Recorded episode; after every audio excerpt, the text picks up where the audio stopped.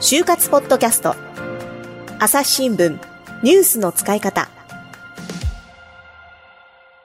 朝日新聞の神田大輔です、えー、就活ポッドキャスト、今回はですねマスコミを広くですね受験をして、マスコミだけじゃないんですけれども、内定を4つもらい、その中からですね広告会社に就職することが決まっている服部さんをお迎えしております。服部さん、よろしくお願いします。お願いしますそして、えー、お相手、篠原さんです。はい、お願いします。でね、実はですね、はい、まあ、あの台本上といいますか、台本はないんですけれども、うん、手手元のメモ上はもう前回で終わりだったんですよ。はい、どうもね、どうしてもね、私がね、これでも聞きたいなって一つありまして、服部さんに。気になっちゃったことが。そうなんですよ、まあ、失敗談の話、前回ありました、はい、でその中で、まあ、いろんな悩みもありますよと、メッセージでね、あのこれから頑張る人たちに悩みの中でっていうところで、うん、海見に行ったっていう はい、海と。え？この青春映画のような響きに私はどうしてもこうちょっと惹かれちゃってもう少し詳しく教えてもらってもいいですか？はい、はい、えっと、私にとって就職活動が一番辛かった、うん、この時間が長かったって思うのは、うん、6月1日に面接解禁の日を迎えてから内定をもらうまでの10日間くらいが最もしんどくて、うん。ね、6月1日が篠原さん教えてください、はいはい、えっとですねまああの一応決まりとしては、うん3月1日ですね、3年生、大学3年生の3月1日に情報解禁、うん、就活の、そして4年生になった6月1日から面接解禁という、まあ、一応ルールがあるので、えー、なので大手企業の多くはですね、6月1日から面接を開始するという会社がとても多いんですね。なので今言ったのは、その面接が開始された日からのっていうことですよね。はい、そうです。えっと、その時に、あの広告会社の方に、あの行くことにはなってるんですけど、あのもう一つ会社ですごく揺り動いていた、あの行きたいなって思えた会社があって。それも目指してあの、就活の準備していた節もあったので、その会社の面接が6月1日からちょうど始まるもので、でもその会社はなかなかその面接が終わった後の結果連絡とかも来なく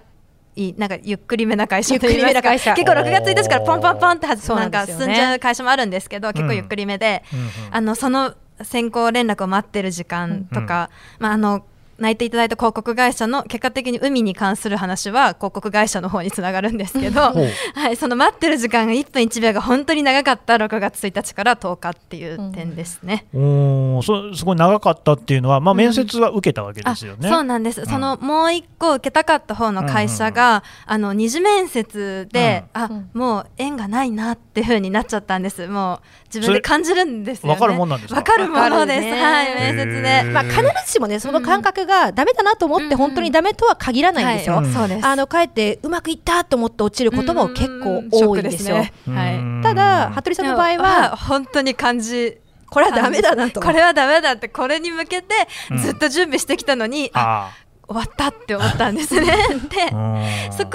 あのもう一個の広告会社の方にもう一本としてこう本腰入れられたっていうのはあるんですけどその時点で広告会社の方は最終面接をもう控えていてあの広告会社の最終面接に向かったんですね。そうするとその結果次第で私の人生が決まる。変わる。決ま多く変わってで、ね、広告会社からの結果連絡を待つ時にもいても立ってもいられなくなっちゃって あの海三保の松原に船に乗っていく。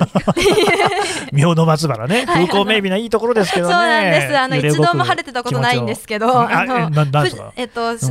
地元が静岡で出身なんですけど、ね、はいあの富士山が見えて、松あの松と海とで、ね、本当に世界遺産で綺麗なんですよですけど、うん、私は一度も晴れてたことがなくて案 の定、はい、その日もあの、うん、海を見ていて、まあ、曇ってるんですけど、はいはい、あもういいやってありのままでやりきれたしこれで結果がどうであれって思えて、まあまあ、なん1時間2時間くらいぼ長い、ね、ぼーっとしてたなんか隣の人釣りしてるしなんか石投げてる人もいるし なんかそれを見ていてなんかもうその自分の生き方とかこれで決まるけど、まあここで決まったことを受け入れようって思えて、よし帰るかと思ったら雨が降ってきて、案の定、帰りはあの雨にびしょ濡れになりながらあの歩いて30分くらい歩いてさらにそこから自転車に乗って家に帰り自転車も20分くらい雨に打たれながら帰り、はあと思ってあのシャワーを浴びて、ゆっくりしていたら、あの内定の連絡が来たっていうストーリー。なるほどね。海の話な。のでああもうびちょびちょになってね。びちょびちょになってもう落ちるところまで落ちて。いくら6月ったってね寒いだろうし、ね、まあどっちかというとむしろ惨めっていうのかな。そんな気持ちだったんだけれどもちゃんとそういう電話がね捨てる神あれば拾う神あるなんて言いますけれどもね、朝日新聞ポッドキャスト。朝日新聞ある聞きは人工音声が伝えるニュースサービスです。外に出かけたらスマートフォンのアプリで、お家にいるときはスマートスピーカーに、朝日新聞のニュースを聞かせてと言ってください。あなたの知りたいニュースどこででも、朝日新聞ある聞き。たった5分で今日のニュースをまとめ聞き。だからひょっとするとね、今までの話聞いてると、服部さんはこう順風満帆なね、4社からも内定もらってるし、うん、そういう内、ね、就職活動だったのかなと思いきや、うん、そういうところもあったんですね。そういうところもありました。うん、そのやっぱりもう一つの会社っていうのも、やっぱりこう、なかなり熱心に勉強なんかもして積んでいった上で行ってるわけなんですよね。はい、準備してたもんね、だいぶね。はい、かなりそれに向けて3年生の後半くらいからもう半年以上はそのための準備っていう冊子もあるくらい やってたんですけど。そうですか、はい、じゃあでもそこで面接が噛み合わなかったっていう時は結構こう落ち込んだりしてました？落ち込みました。そこで初めてワンワン泣きました、うん、泣いたんだ、はい、あやっぱ気分を変えるには美穂の松原美穂の松原が大事でしたね。いやいやでも結果ずぶ濡れで帰っちゃう あでもまあ多分ねそれぞれのこうな就職活動してる人に、うん、えー、自分の美穂の松原が多分あるんですよね、そういうことですね、はい、だからそういうところに行くとか、うんうん、まあ、なんだったらでもあれかもしれないですよ、雨に打たれたっていうのが逆にこうつきものを落としたじゃないけれども。そう、ね,、そういうね、どうですか、篠原さん、そんなような話とかって聞いたことないですか？あの気分転換の今でも雨に濡れてつきものが落としたって、そこが私の中で残っちゃって、あそこに行くんだってね、うん、いや、えー、話は戻りまして、はい、あのー、そうですね、気分転換をどうするかってすごい大事で、でもそれ、人それぞれだと思うんですよ。でそれ自分なりのこう気持ちの立て直し方っていうのを見つけるのはね、大事ですね。こうカラオケでね、一人カラオケに行ってシャウトしたっていう人もいれば、うん、もう24時間寝たいだけ寝ましたっていう人もいるし、やっぱりもうへこんでてもへこんでてもしょうがない、だったら1枚でも ES を書こうって言って、うん、あの自分をね、奮い立たせる人もいるだろうし、ね、えー、とあとはね、面白いなと思ったのは、もう結局、心配だったり不安だったりして眠れないと、だったらもう最高にね、自分の体を疲れさせれば、もう寝られると。で 疲れ切って倒れるまで走るっていう人がね、あのねそうすればどうしたって寝られますと、まあね、ね。あとはね夜ねえー、考えてると暗くなるから、明るい時間に起きるようにするとかね。なんかね、まあそういう感じでやってる人が結構いますね。で、美穂の松原は初めて聞きましたけどね。あでもそういうふうにこう気分気持ちを入れ替える。はい。僕なんかあれでしたけどね、自分の気持ちを入れ替える時なんかね、髪の毛切るなんてことよくやりますけどね。そうなんですか？え、なんで笑ってるんですか？僕はね、あの ね、会社入って2年目の時に丸坊主にしてね、これが大変な気分転換になって気持ちよかったですよ。うん。私も入社前にバスタリ行こうと思ってます。今ヘアドネーションのためにすごく伸ばしてるんですけど。あそう、はい、素晴らしいですね。うん、髪型とかの迷いとかなかったですか？髪型は本当に、もうありました。何が？髪型は私いつまでたっても髪型が決まらなくて決まらない。それは面接の時のってことね。面接の時の髪型が決まらなくてよく、はい、あの私もロングなので縛ってくくって、うん、あの前髪はなんか流す、うん、斜めに、ね、斜めにして固めるとかっていう典型がよく出てくるんですけど、調べたりすると、でもなんか私髪いじりが本当に下手くそで なんかもうちんちくりんになっちゃうっていう。か。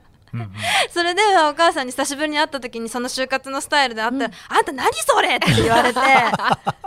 あもうこれはまずいって。もう母上がそうやって言ったらもうそのとやばい母上聞いてないといいけど。なんかそれなんかそれで、あのもうひどかったんですね見た目、それじゃ受かるものも受からないっていう状態で、さあどうしようって言って、あのよく親しくしてくださっていた OB、OG の方に、髪型どうしたらいいでしょうって言ったら、特にそのマスコミとかだと、うんうん、あのそんなカチッと横並びでしっかりしてる必要ないよ、むしろその人の個性が出るような髪型、まあ、そんな奇抜金髪にしろとかじゃなくって、なんか普段のままでで、あなたはもう別に下ろしていったらいいじゃないって言ってもらえたんですね。でそしてあ確かにって思ってそれであの前髪を流すとかでその30分くらい時間かけて結果的にうまくいかないっていうのをやめて いつも通り眉のところで切って。ロングのまま下ろして面接に臨んでいったら、自分の気持ち的にもすごい楽に臨めたし面接官も別に何とも思ってないそれが私だしっていう感じで、全然面接も通っていったので、まあ、そういう点ではあの髪型で。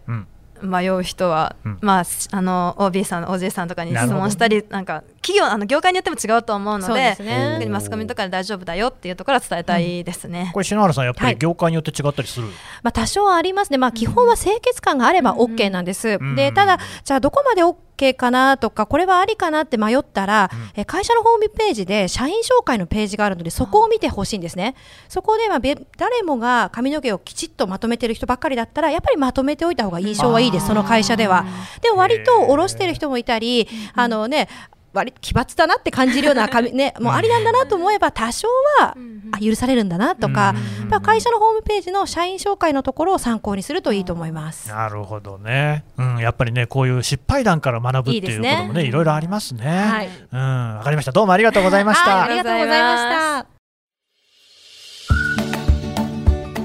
さてこの就活ポッドキャストをですね聞いてくださっている方に、はい、篠原さんが書いている記事っていうのがね読めるということでこれを紹介しようと思うんですが、はい、はい、どんなんですか？はい朝日新聞デジタルの朝デジ就活ナビという就活のページで、うん、篠原流就活スタイルというコラムを書いてます。うん、えぜひですね朝デジ就活ナビで検索してみてください。うんここにねあの篠原さんの記事がいろいろ書いてあるってことですよね。読んでください。ただそれだけじゃないんですよね。はい。はい、え今回毎回ポッドキャストには内定者に出演してもらってるんですけれども、うん、えー、彼女彼らたちですね、うんうん、内定者が就活中に参加していた朝日就職フェアという就活生向けのイベントがあります、